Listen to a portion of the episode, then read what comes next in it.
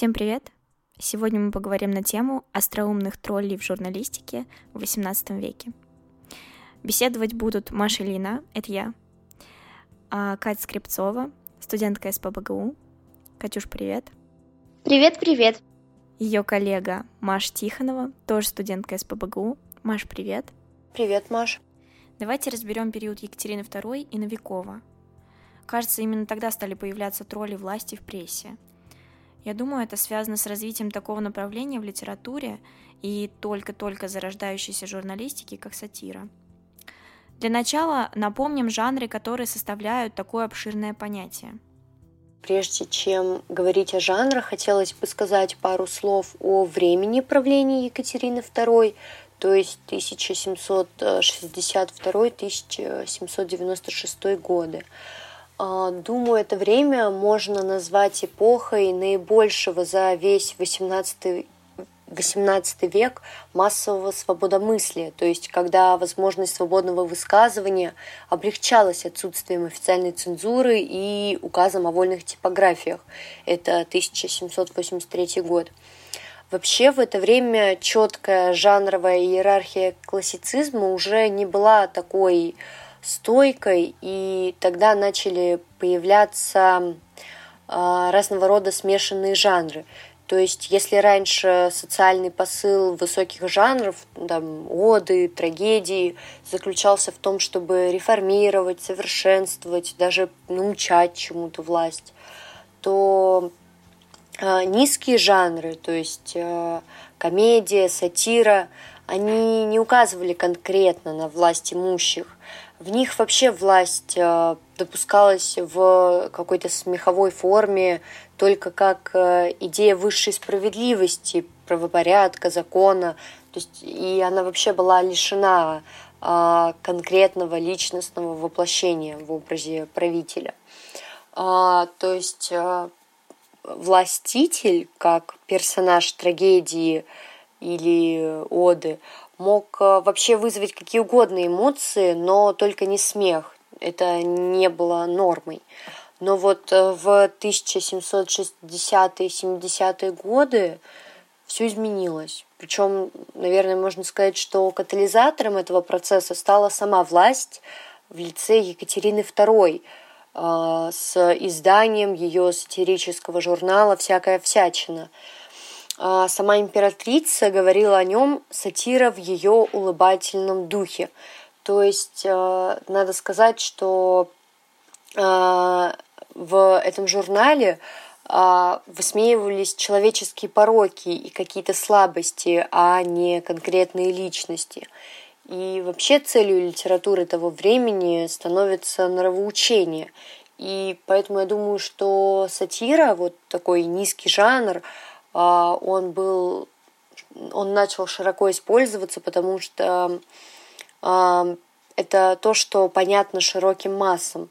То есть э, получается, что э, императрица и другие люди могли доносить до народа идеи просвещения в доступной им форме. Обычно предметом сатиры становились взятки, казнократство, жестокости, крепостного права, ну и какие-то другие общественные проблемы. А журнал Екатерина скорее не сатирический, а действительно улыбательный, потому что и до нее высмеивали пороки. А государственные проблемы а, поднимать начал именно Новиков. Вообще, вслед за всякой всячиной а, начали выходить а, сатирические журналы аналогичного профиля, то есть и то, и сего, не то, не сего, поденщина, смесь, адская почта. Ну и самое главное, это журнал Новикова, Трутень, который вообще резко отличался от других даже смыслом своего названия. То есть трутень – это не рабочая пчела, бездельник. А, кстати, сказать э, эпиграфом к журналу а, стала фраза из э, басни Сумарокова «Жуки и пчелы». А, фраза звучит так. Они, они работают, а вы их труд едите. И вообще по отношению ко всякой всячине журнал Новикова сразу же занял какую-то полемическую позицию. И стоит обозначить фигуру Новикова э, в истории журналистики и, в принципе, в истории. Вообще Николай Иванович Новиков родившийся в 1744 году, истории известен не только как основатель многочисленных печатных изданий, журналист, автор обличительных статей, но и как один из первых в России политических заключенных. Об этом я скажу чуть позже. Как вообще, надо сейчас сказать, случилось э, его знакомство с Екатериной II. В 1767 году Новикову поручили работу в комиссии, которая составляла обновленный свод законов «Новые уложения». Тогда он оказался в числе молодых людей, которые должны были вести протоколы заседаний. На самом деле это было очень важным делом, и поэтому оно находилось под личным контролем Екатерины II. А включение его в состав э, вообще этой комиссии стало признанием его особливым дворянином со способностями. Ну, то есть именно тогда Екатерина II и заметила его. В мае 1769 года, то есть э, через два года, он начинает издавать журнал «Трутень». На его основании вообще Новиков предварительно получил разрешение у императрицы, однако редакционную политику он уже вел собственную. И вообще надо сказать, что она не совпадала с пожеланиями Екатерины II. То есть э, она э, рекомендовала издателям подобных сатирических журналов как раз-таки обличать пороки, но не людей. То есть э, подобно журналу «Всякая всячина». То есть как раз вот это должно было быть ближе к юмору, чем к сатире. Но Новиков именно дерзнул печатать откровенную критику. Как раз вот эта цитата из басни Сумарокова «Они работают, а вы их труд едите», эта фраза, она задала тон, тон всем публикациям в издании. То есть это было открытое обличение существующих порядков. И дворянство, например, там изображалось в черном цвете. А вообще особое внимание Николай Иванович уделял идее сохранения русской национальной культуры. То есть он резко выступал против иностранщины и высмеивал увлечение дворянства французскими и немецкими обычаями. Кстати, Екатерина II сама воспитывалась на французской литературе, да ее немецкое происхождение, но не будем об этом. А, ну, а помимо дворянства, главной его мишенью было крепостное право. То есть с помощью каких-то цифр, фактов он э, рисовал перед читателями неприглядную картину крестьянских судеб и быта. И вообще он изображал разгул помещичьего произвола и, самое главное, безнаказанность всего этого безобразия. Э, в общем, все это привело к тому, что в 70-м году Екатерина II закрыла журнал. Но это не остановило Новикова, просто заставило его быть э, чуть осторожнее. Он э, стал редактором еще нескольких журналов, там «Пустомеля», «Живописец», «Кошелек». Причем они по-прежнему носили оппозиционный характер, но уже просто тон публикации сменился на более сдержанный. В 1774 году а, Николай Иванович уже ушел в отставку. Он тогда посвятил себя литературной работе целиком. И через три года он стал основателем журнала «Утренний свет», который заложил направление философской журналистики в России. Постепенно издатель вообще отошел от сатиры и уже обратился к просветительству, то есть он сменил вот этот обличительный тон на нравоучительный. В 1779 году Новиков переехал в Москву и начал издавать «Московские ведомости», э, то есть газету, созданную по европейским образцам, которая сочетала новостную информацию с аналитическими статьями. Мне кажется, ничего страшного нет в том, чтобы добавлять плюшки из другой журналистской культуры, а, как это сделал Новиков. Это к тому, что мы говорили о Новикове как о ненавистнике всего европейского. Позже Николай Иванович начал выпускать и специализированные журналы. Например, детское чтение, экономический магазин, библиотека для дамского туалета, и в них он также проводил свою просветительскую программу. А, кстати, стоит упомянуть, что Новиков был одним из первых русских людей, а, э, который был известен вообще императрице, который примкнул к масонству. И первоначально вообще Екатерина относилась к этому течению с полной терпимостью, Но впоследствии, когда как раз Новиков развил свою издательскую просветительскую деятельность, императрица стала подозревать масонство в политической неблагонадежности и запретила его. В 1000, наверное, даже к 1072 году а, неугомонный издатель окончательно истощил запасы терпения Екатерины II.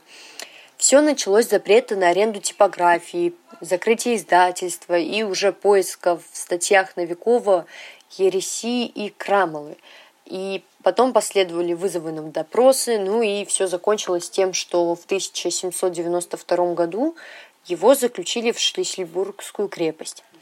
Там он пробыл 4 года до 1796 года, то есть до самой смерти Екатерины II. И в том же году Павел I, который э, сменил Екатерину II на престоле, он освободил Новикова, но запретил ему издаваться и участвовать в общественной деятельности.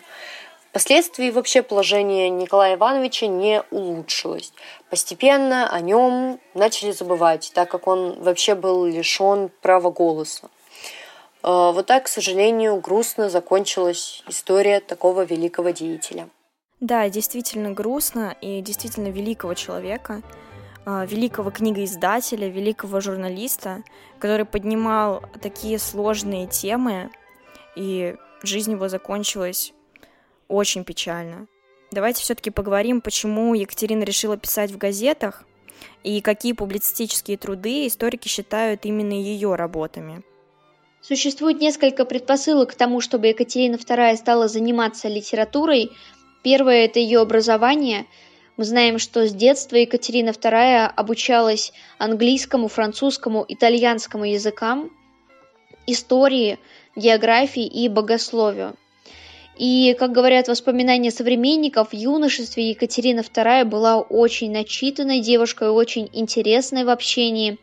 И мне кажется, что человек, который много читает, рано или поздно становится на позицию автора, потому что ему интересно узнать, как это быть по другой стороне книги. И другая предпосылка – это то, что Екатерина II управляла страной, она находилась в поиске все новых и новых способов управления массами, их мнениями, и поняла, что литература – это именно такое оружие, которое она ищет. Подтверждение этому можем найти в ее альманахе «Всякая всячина». Мы помним, что Екатерина II публиковала там свои сочинения под именем анонимного автора, и в этих сочинениях Екатерина вскрывала проблемы общества. Конечно же, в духе своей улыбательной сатиры, но все-таки она обращала внимание на проблемы, которые считала важными. Мы вспоминаем сочинение «Дядюшка мой, человек разумный есть», и помним, что в его сюжете рассказывается о человеке, который никак не мог привести свое хозяйство в порядок из-за того, что домашние заботились только о личных выгодах. И Екатерина II, чтобы подчеркнуть такие тенденции в обществе, пишет «Вообще заражено все двумя пороками. Первый – корысть, другой – дух властвования». Том числе Екатерина разбирала неудачи уложенной комиссии в одном из, из своих произведений. Да и вообще, творчество императрицы в журнале «Всякая всячина» считают венцом ее литературного таланта, хотя э, нельзя не заметить, что Екатерина II не отличалась э, одаренностью в сфере публицистики. Катя, она же не начинала со всякой всячины. Где она научилась так писать? Да, конечно же. Заниматься литературой Екатерина начала еще в юношеском возрасте. Не первое творение было всякая всячина. В 15 лет Екатерина II создала автобиографическую рукопись «Набросок на философа в 15 лет». Первое произведение Екатерины, которое вышло в печать, это «Наказ». Полностью он называется «Наказ комиссии о составлении проекта нового уложения». Это скорее государственный акт, чем публицистика. И в этом сочинении Екатерина излагает принципы, которые она хочет использовать, которым она хочет следовать для развития законодательства. Эти принципы должны быть основаны на учениях Бекария, Юсти, Монтескьё. Все это европейские мыслители, которыми увлекалась Екатерина II. Кроме того, Екатерина занималась непосредственно журналистикой. Она публиковалась в журналах, которые сама держала под своим крылом. Это всякая всячина и были и не и небылицы. А также она публиковалась в чужих журналах, журналах, э, которые ей были не подвластны. И мне кажется, самое интересное замечание здесь это то, что Екатерина публиковала свои сочинения в журнале «Живописец» Николая Новикова, то есть в журнале своего оппонента. Кроме того, Екатерина занималась историей, и э, ее перу принадлежит э, сочинение, которое называется «Записки касательно российской истории». И вот что интересно, как Екатерина обосновывает необходимость э, такой книги. Она пишет, Сии записки касательно российской истории сочинены для юношества в такое время, когда выходят в чужестранных языках книги под именем истории российской, кои скорее именовать можно сотворением пристрастным. И мне кажется, что здесь интересно провести параллель с нашим временем. Сегодня мы часто говорим о том, что в зарубежных источниках пытаются переписать историю, например, Великой Отечественной войны, и нам кажется, что это какой-то беспрецедентный случай. Но вот на самом деле такое же было, такие же проблемы русские деятели видели в XVIII веке. Кроме того, Екатерина занимается детской литературой, она пишет сказки о царевичах Хлоре и о царевиче Феве. И примечательно, что до этого в русской литературе детские сказки не издавались. Ну и, наконец, Екатерина пишет произведения для театров.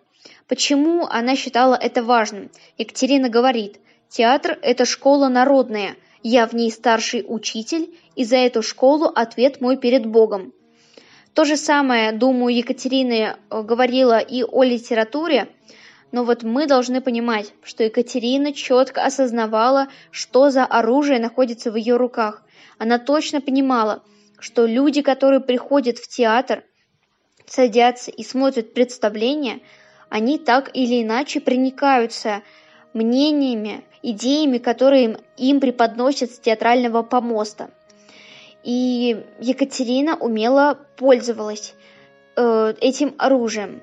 Ну или можно сказать, она старалась пользоваться им. Что ж, давайте подробнее поговорим о комедии «О время», которую написала сама Екатерина.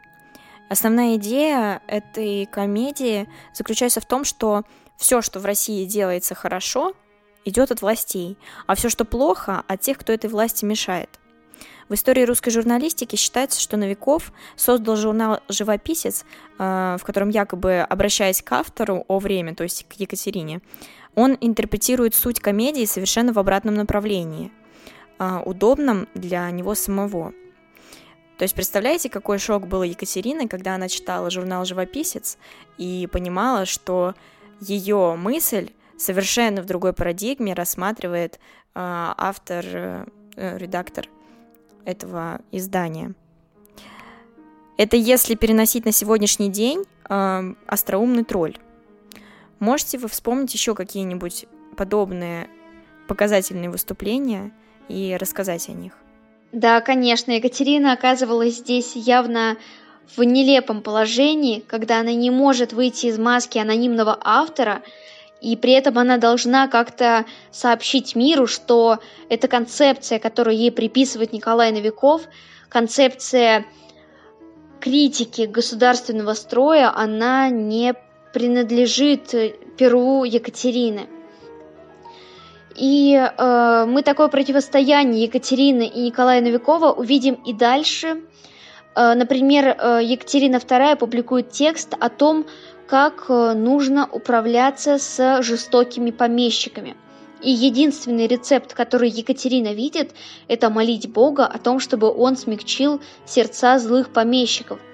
Э, Екатерина говорит, что ситуация, когда помещик себя жестоко ведет, это исключение, и на самом деле все живут с любовью, э, что крестьяне относятся к баре, э, к своим хозяевам, как к родителям, те любят их отеческой любовью, и все живут под благостным управлением императрицы.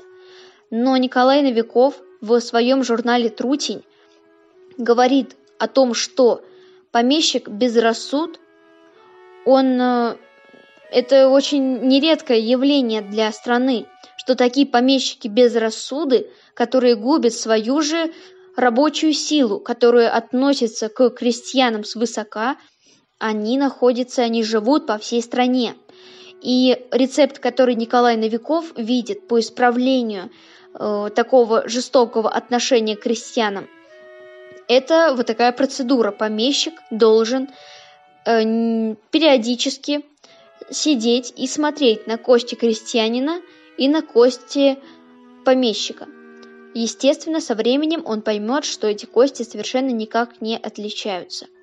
Хотела добавить, что вообще сама Екатерина II была против крепостного права, то есть она даже мечтала освободить крестьян, но, в общем-то, за годы ее правления нельзя сказать, что крепостное право было ослаблено. То есть, скорее даже наоборот. То есть, например, грамота дворянству, которая была издана в 1785 году, а, можно сказать, косвенно признавала крестьян частной собственностью дворянина вместе с прочим его имением. То есть э, крестьяне по-прежнему оставались э, несвободными и не имеющими права голоса. Да, и мы помним э, об еще одном произведении, которое также посвящено теме крестьянства и бедной жизни в деревнях. Мы э, читаем произведение, которое было опубликовано в «Живописце». Его автор неизвестен до сих пор. Э, исследователи спорят, это Радищев или это Новиков или какой-то другой писатель. Название э, этого сочинения звучит так путешествие в какое-то неопределенное место, и оно обозначено звездочкой в тексте, и дальше идут инициалы ИТ.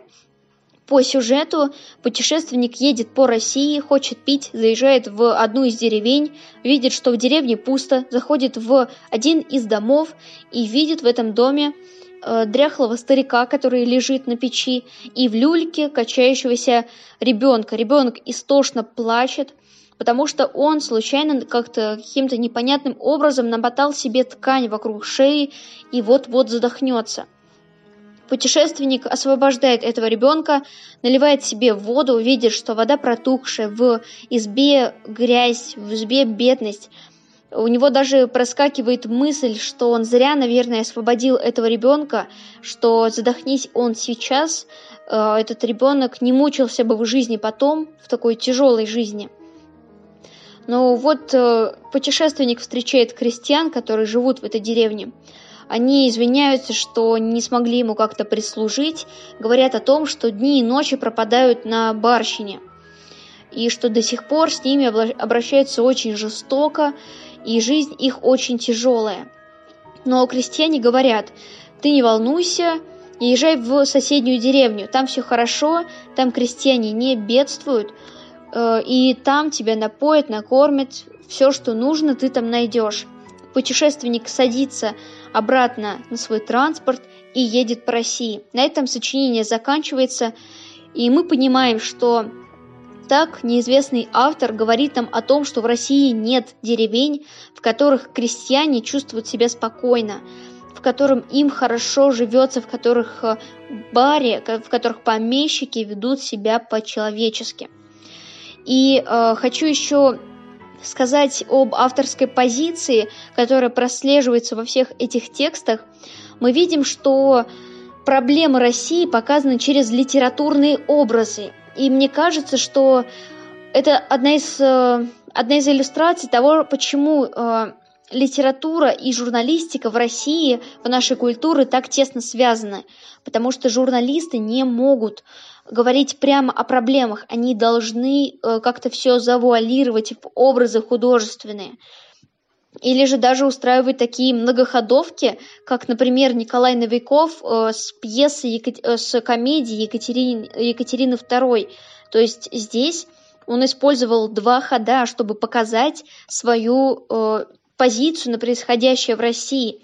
Он транслирует свои идеи не через произведение, написанное им, а через обзор произведения, написанного Екатериной II. И Наверное, поэтому у нас литература и журналистика так тесно связаны, что всегда нужно продумывать что-то, э, как сказать, там, героями второго плана, как сказать какими-то деталями интерьера о том, что у нас живется не так уж хорошо, не все так уж идеально, как об этом говорят. Еду по России, не доеду до конца.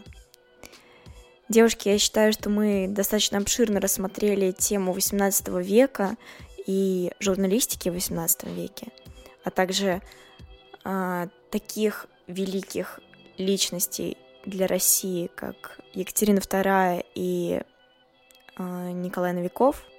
И нашим слушателям мы хотели бы пожелать интересоваться историей, особенно тех, кто занимается журналистикой. Спасибо, доброго дня. Да, спасибо за беседу. Всем пока. Присоединяюсь, мне тоже очень понравилась наша беседа, было познавательно, и спасибо, что пригласили.